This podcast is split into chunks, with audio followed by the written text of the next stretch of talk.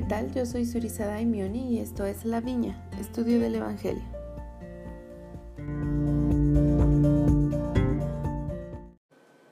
El episodio de hoy es acerca de la asignación de esta semana, que también fue la asignación de la semana pasada. Se titula Se levantará con sanidad en sus alas y es acerca de la Pascua de Resurrección. El libro de Mormón, según leemos en su portada, sirve para convencer al judío y al gentil de que Jesús es el Cristo. Cristo es un vocablo griego y Mesías es un vocablo hebreo. Significan el ungido. Según leemos en la guía del estudio para las escrituras o de las escrituras, Mesías es un vocablo derivado del arameo y del hebreo que significa el ungido. En el Nuevo Testamento a Jesús se le llama el Cristo, que es el equivalente griego de Mesías, que significa el profeta, sacerdote, rey, libertador, ungido, cuya venida esperaban ansiosamente los judíos. Muchos judíos esperaban solamente a un libertador que los librara del poder romano y que les diera una mayor prosperidad nacional.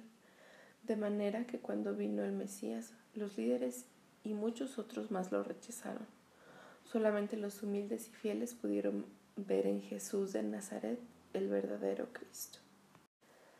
También en la guía de estudio de las Escrituras leemos acerca de la Pascua. La Pascua se instituyó como recordatorio a los israelitas del pasar de largo del heridor sobre las casas de los hijos de Israel librándolos de los egipcios.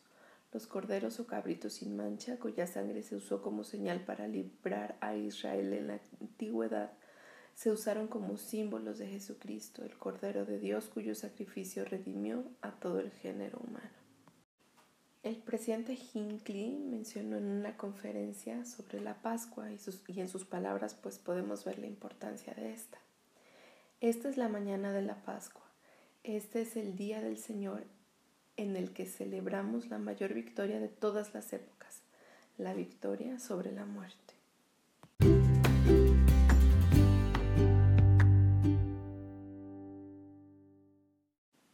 Sabemos que hay dos tipos de muerte, la muerte física y la muerte espiritual.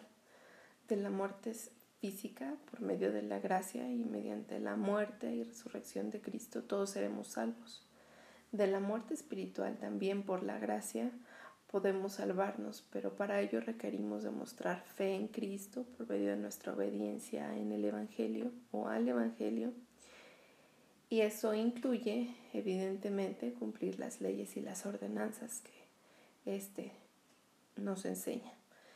El elder John Madsen mencionó, Él es Jesucristo, el tan esperado Mesías, Salvador y Redentor del mundo, de quien los profetas testificaron que vino al mundo para que la salvación llegue a los hijos de los hombres mediante la fe en su nombre.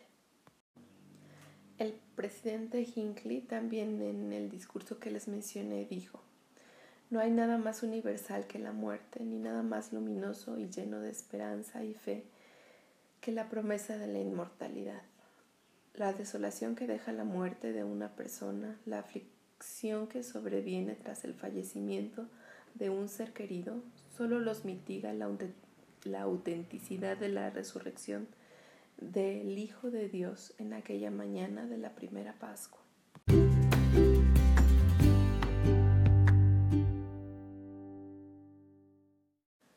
Gracias a que Cristo resucitó, todos resucitaremos. Leemos en segundo Nefi 9.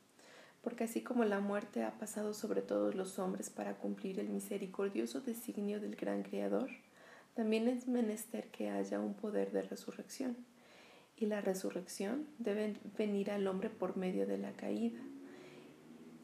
Y la caída vino por causa de la transgresión y por haber caído el hombre fue desterrado de la presencia del Señor. Por tanto, es preciso que sea una expiación infinita, pues a menos que fuera una expiación infinita, esta corrupción no podría revestir revestirse en incorrupción, de modo que el primer juicio que vino sobre el hombre habría tenido que permanecer infinitamente, y siendo así esta carne tendría que descender para pudrirse y desmenuzarse en su madre tierra y no se levantaría jamás.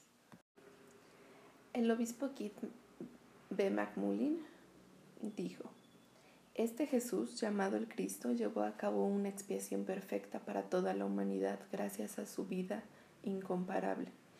Su sufrimiento en Getsemaní, el derramamiento de su sangre, su muerte en la cruz y su gloriosa resurrección. Él venció a la tumba y gracias a Él también lo haremos nosotros. Él es el Señor más grandioso que haya nacido en esta tierra. Él es el Señor de señores, el Rey de reyes, el Salvador, la estrella resplandeciente de la mañana. Su nombre es el único nombre dado bajo el cielo por el cual podemos ser salvos. Él es el ungido y una vez más exclamamos, tan solo con pensar en ti, me lleno de solaz.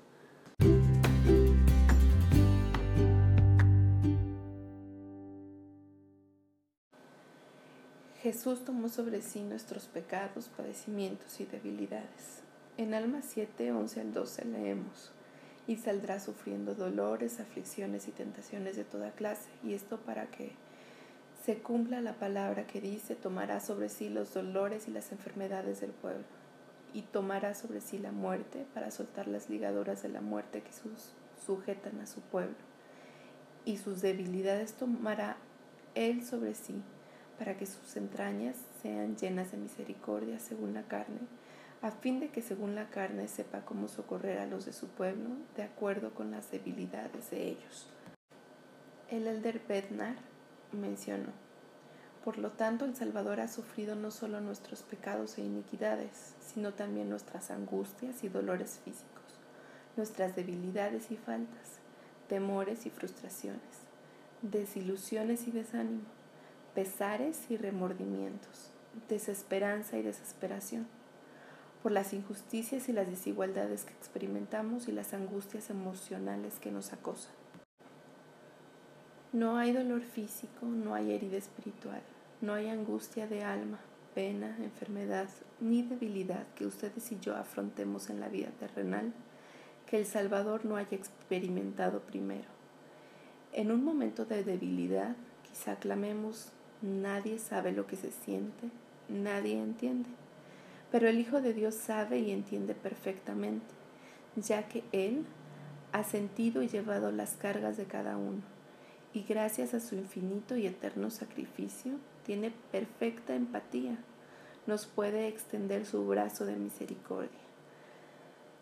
Él puede tendernos la mano, conmovernos, socorrernos, sanarnos y fortalecernos para ser más de lo que podríamos ser y hacer lo que no podríamos si nos valiésemos únicamente de nuestro propio poder.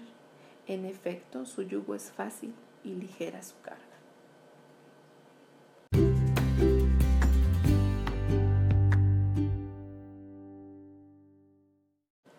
El último punto que nos sugiere el manual Ven Sígueme que analicemos es la expiación de Jesucristo me limpia y ayuda a perfeccionarme.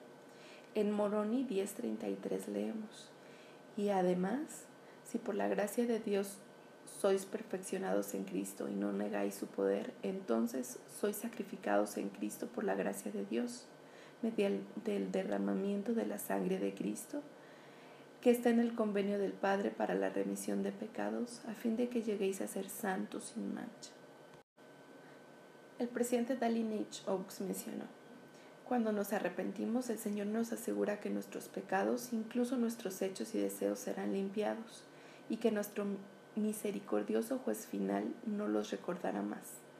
Limpios mediante el arrepentimiento podemos calificar para la vida eterna, que el rey Benjamín describió como morar con Dios en un estado de interminable felicidad. Como otra parte del plan de la resurrección de Dios, la resurrección restaurará todo a su propia y perfecta forma esto incluye la perfección de todas las deficiencias y deformidades físicas que hemos adquirido en la vida terrenal, incluso las de nacimiento o las causadas por trauma o enfermedad. Nos perfecciona esa restauración eliminando todos nuestros deseos o adicciones impíos o dominados. Eso no puede ser.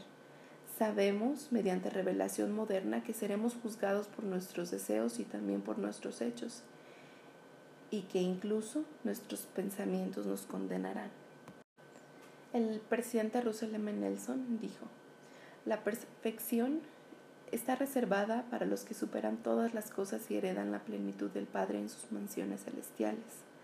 La perfección consiste en obtener la vida eterna, la clase de vida que Dios tiene.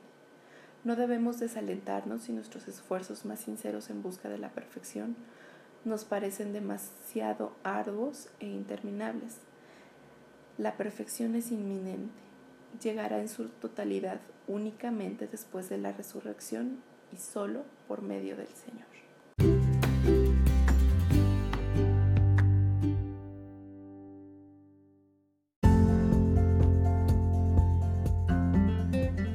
terminamos con este episodio. Los invito a que busquen la página de Facebook del podcast, está como La Viña Estudio del Evangelio. Y el Instagram está como la-vina estudio. Hasta pronto.